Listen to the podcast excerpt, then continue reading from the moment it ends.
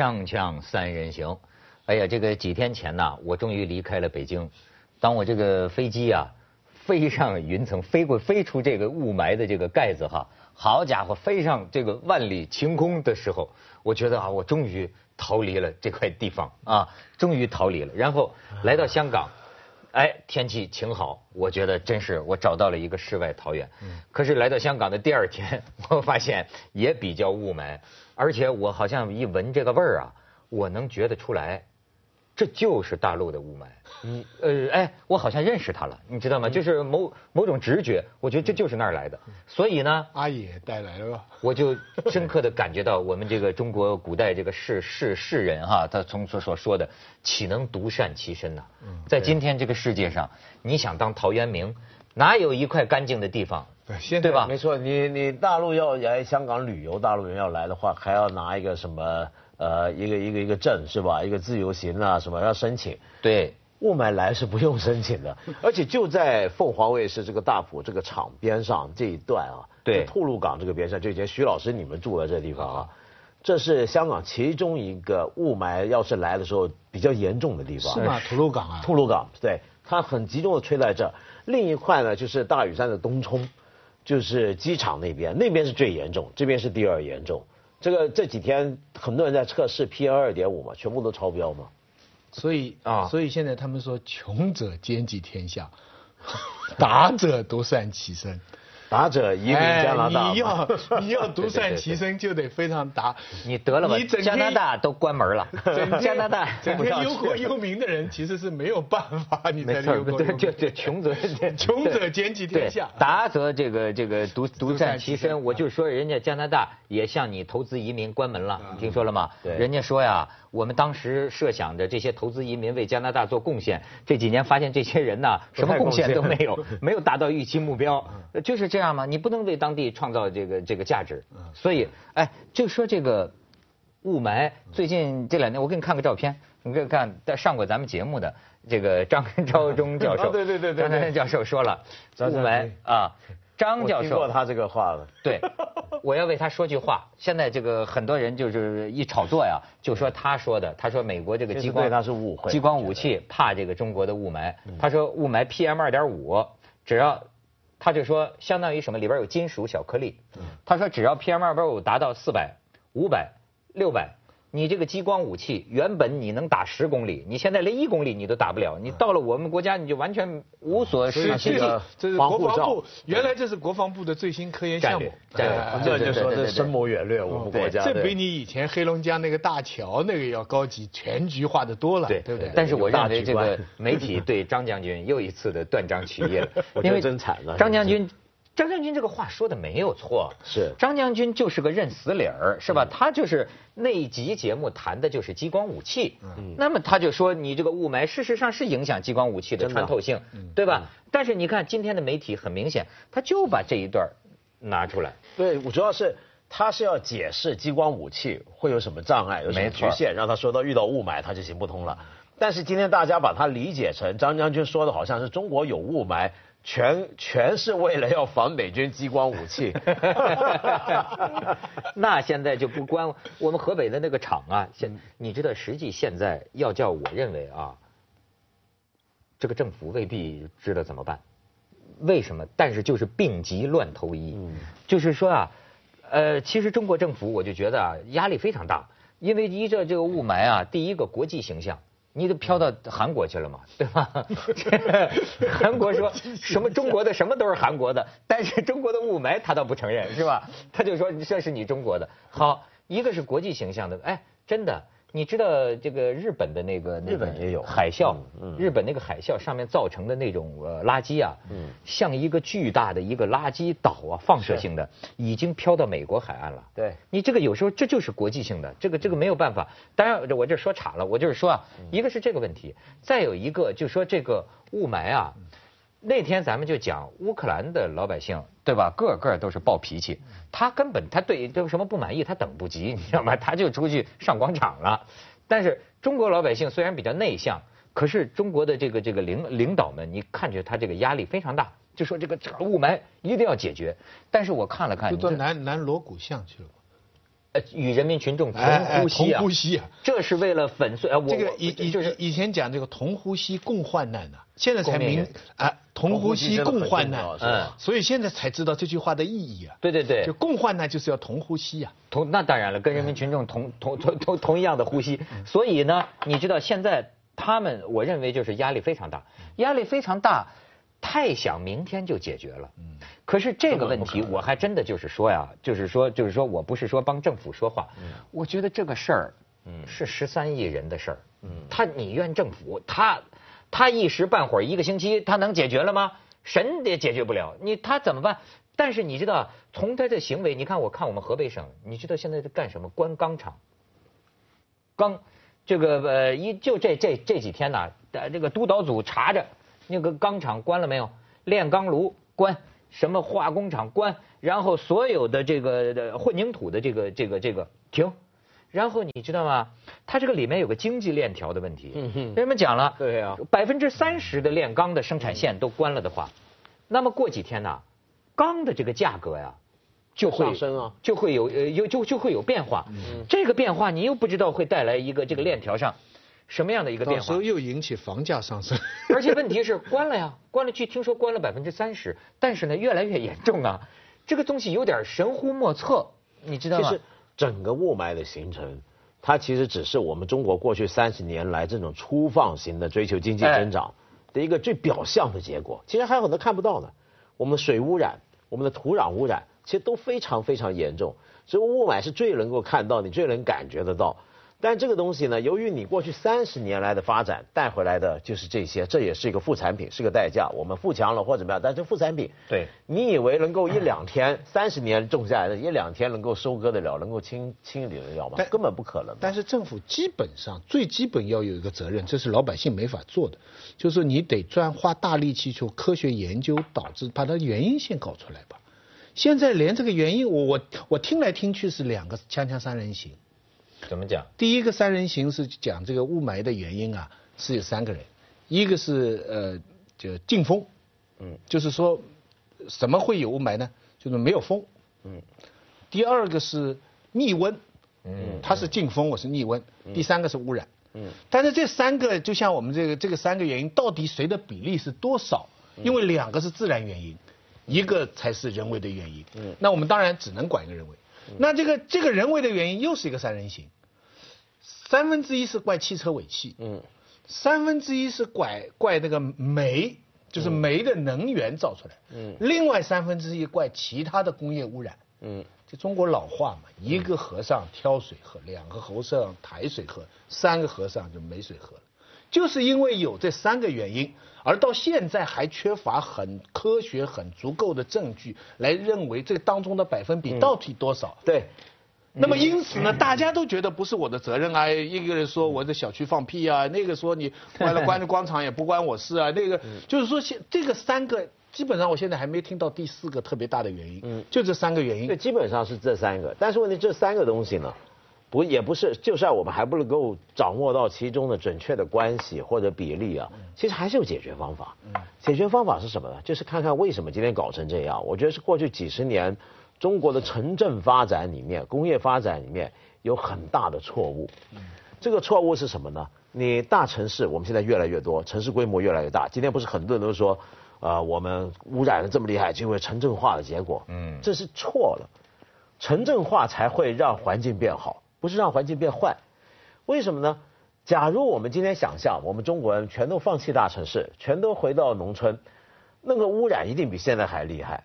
你怎么样才能不污染呢？所谓回到农村，就是过回以前的人的农村生活，那比较不污染。是什么意思？不要烧煤，不要用电，不要开车，你就坐驴坐马那样子，那就不污染。但是我们今天带着这样的生活方法，还要回到乡村的话，那污染会更严重。城市化为什么今天很多人环境专家都在讲城市化才是对环境好的方法？因为它节约。大家最有效的密集聚集一群人口的时候，你生活半径集中相对少的时候，我们有很多环保方法，比如说减少汽车量，用公共交通工具。现在欧洲不都是这么做吗？对，所以这个有的时候啊，就是骂政府很容易，但是呢，你比如说他们一说啊，一说这个汽车尾气。就开始说啊，都是那个什么叫什么公务用车，其实也不是，大大更大多数的是私家车的增加。那么就有人就说了，说为什么说这是这种雾霾的问题啊？这是这是全人民的事儿啊。就是说，你愿意不买私家车吗？你然后说你愿意少用空调吗？这现在涉及到你很切身的问题。汽汽车尾气的问题。最重要的不是限制车，当然限制车也应该，嗯，但最重要的问题是改变我们的那个炼燃油啊，炼油的标准，嗯，也就是说这个中中石油中石化的责任，对，中国的这个香港的最普通的油，嗯，等于内地的九八，但我觉得明白没？这九八以下的，你九七啊九五啊，所有的油的标准都远远低于国际标准，是，所以这个炼油这一环是尾气的。根本我我估计中石油 的的新领导班子需要先适应一下情况，才能顾得上这事儿。锵锵三人行，广告之后见。但是你知道，我前一阵在这个北京啊，我也有一个这个难得的体验，你们都没在，就是你这么一看呐，觉得啊，不是人间。就是整个天堂，不是他们有人，他们有人形容是，当然有些悲观论调者，他们认说是核爆之后，就是有人形容是核爆之后，哎，我觉得也不是。不是，你觉得北京变得像庐山了？不，我觉得像像是未来的某个星球，你知道吗？我有时候我不咋就这个百叶窗，我扒开一看呢，我都不敢时间长看，看时间长了呀，我会有一种那种什么感觉，又神往又有点害怕，就是，哎呀，觉得这个不是人间呐。不是人间的，就是影影绰绰。那因为那个大楼都是几何的，都是那个直线条的，咔咔咔。然后那个你知道，一雾霾有个好处是什么呀？干净了，对，所有的脏东西看不见了，对，你知道吗？就是朦胧美。原来北京的大街很脏的，但是你现在看上去啊。不脏了，对，就空气脏了，所以街就干净了，看着，哎，像未来世界，或者又像是到了那个异次元时空，就是另一个时空啊。你是，我每次觉得你是从审美上讲它的好处，我是从非常实际的。我发现中国的老百姓啊，这次有一个非常非常实际，真的值得称赞的一个统一行动，对于雾霾的，就是今年的春节放烟花少了。哦，就是放爆竹啊！多少年宣传说要失火啊，要有不安全啊，什么什么，你怎么讲都没有用。这次，无论是上海，无论是北京，他们很多人碰到，真的就是少，大量的减少，自己受不了了。真的，真的很多人就是说，在自己很多人就是对家里的人说，就是说，你们要放放，我不放了，就是这么狠。小孩一定吵着放，那你就老人帮他去买了就放。很多人自己就不放了，当然还有人开玩笑说放什么放，放了也看不见，放什么放，放了光听到声音，放了也看不见，弄个手机效果但是你知道哪有一个这么广泛的民俗啊，能够这么大家自觉的把它受到一定的限制，移风易俗啊，你讲什么都没有用，雾霾起到了这样作用，这是叫我非常震惊，这是全民也不一定无形当中的一个共识，也不一定是雾霾。我认为从这个人类住上楼房以后啊，呃，放鞭炮就在逐年递减。嗯，就是放放炮本来是农村住平房的人中间想过很多方法，要多少区域里边禁止，什么就是不能放，但怎么禁都没有用，对不对？你越下禁令，放的越缓。我记得至少上海是这样，多少里边不能放，结果放了缓，只有就是刚刚过去的那个春节。哎，这是安静的春节啊，相对来说。哎，我们北方还是我还是就是大年初几啊，还是天天放。村子里头？这不也不是啊，我们石家庄啊，我们石家庄，我们石家庄，又放放放的挺好，不是放的挺好，放就关了钢厂就来放炮，对对？对对对，难怪海雾嘛。不是，我觉得我觉得这个什么呢？这个有人说这个这个谁呀？是崔永元不是说过一个说那个私家车，说有人说私家车制造的尾气，他说就像在小区里 放个屁啊啊！其实他这个话有人家说了，说的也不对，就是不要太小看私家车的尾气对空气污染造成的这个全这个分量。所有所有的人都走出来在小区里放屁，那也挺厉害的。但是我就觉得春节放个炮啊，像放屁，就是说，而且呢，有的时候啊，你知道他们就说呀，很晦气。这个这个个这个过过年之际啊，有的人是觉得啊。这个很闷呐，或者样样事情都不顺呐，有的时候心理上啊，他需要崩一下，是需要炸一下，这个放一下。这个不一样，哎，不呃，一点都不矛盾。我个人觉得春中国春节保留这个放鞭炮习惯很好。嗯，我只是非常惊讶，这次大家有这么不约而同的一个减少量。我我不知道呃石家庄怎么样，但是上海是石家庄一方面嗯还是在放，但是另一方面，全国据说全国第一起。石家庄市的一个公民已经向法院提起诉讼，就雾霾向政府索赔，索赔一万块钱。嗯，这个前边法院好像 纷纷不受理，最近好像有个法院都开始处理他这个案子了。哎，我问你，觉得很难吧？你不觉得吗？因为现在问题是我们刚刚就像我们刚才讲，雾霾确定的源头是哪里，你都还很难追究。对，对你你这时候你怎么能够说这是政府的责任呢？那说不定你最后要告到全中国十三亿人，其实都有份，说不定。那是不是大家一起出一块钱？我我我们刚才讲，我们刚才讲了三个和尚的分担，那这个三个已经分不清楚了。而且这个当中的研究，我我也可以在理解它的难处，就是说，你得出什么结论，那个产业链就要受巨大的损失，嗯，对不对？假如你说燃油，对，我们现在假设说是这个燃油提炼的这个问题，哇，那你想这个钱多少钱？钢厂那欠了多少钱？煤这个北京的供暖设备对不对？全部是烧煤的，这个煤取代成新的能源，技术上做做不到不知道，而且又牵扯到多少钱？嗯，现在的社会你知道有一个基本共识，就是说，不管你上面怎么顶端设计了，怎么改革了，怎么闹什么，你别动到我的利益，对对不对？你要我争，那我能得到最好，得不到也没关系。但是我已经有的东西，你要给我夺夺掉了，哇！中国人我觉得现在是做不到的。偶然少放几个鞭炮可以。那么就所以说这个雾霾，我们将要适应长期的跟它共存吗？就这么严重？呃，不，很难讲。比如说，我记得九十年代头的时候，洛杉矶的雾霾还是很严重。呃，那个时候洛杉矶的天气不比北京好很多的。就你看那么一个阳光灿烂的地方，但那时候的雾霾其实也很严重。但他后来解决的方法呢，其实就双管齐下，一个就像徐老师刚才讲的，对燃油的这个标准的提升。嗯。还有他汽车里边都装了一个净化器，所有的汽车规定，就是说它保证这个油充分燃烧。嗯。它有那个东西，它立法，这个其实牵涉到整个汽车工业的一个一个利益集团。是。然后第二呢，就是这个改善这个交通堵塞。嗯交通堵塞，比如说所有的那种卡铺那种车道越来越多，对对。那么开始，洛杉矶本来就不是一个适合公共交通的地方，但是它也开始多建一些室内的铁道啊、轻轨啊什么这些东西，所以我觉得将来的中国也要走这条路。你就是你你如果我们所有的大城镇都继续用现在这种比较粗放的私家汽车为主的交通方式的话。我们不可能改善的。你知道这个西方有一个调查很有趣，就是说呀，使用那个油气混合，嗯嗯，你知道这油气混合的车，那个就算节能，就是现在就是少污染是一个方向嘛。但是呢，他们的统计发现呢，就是使用这个油气混合的这个车，嗯，这个平均呢。闯红灯啊，违反交通规则啊，是一般车辆的比一般车辆高百分之二十四。对，一定是这样。然后这个教授呢，那德国人很幽默，一定是他发布这个消息的时候，他说啊，估计啊，这些人他就自以为很道德，所以开车的时候就趾高气扬一些。对，但真的咱们记一下广告，锵锵三人行广告之后见。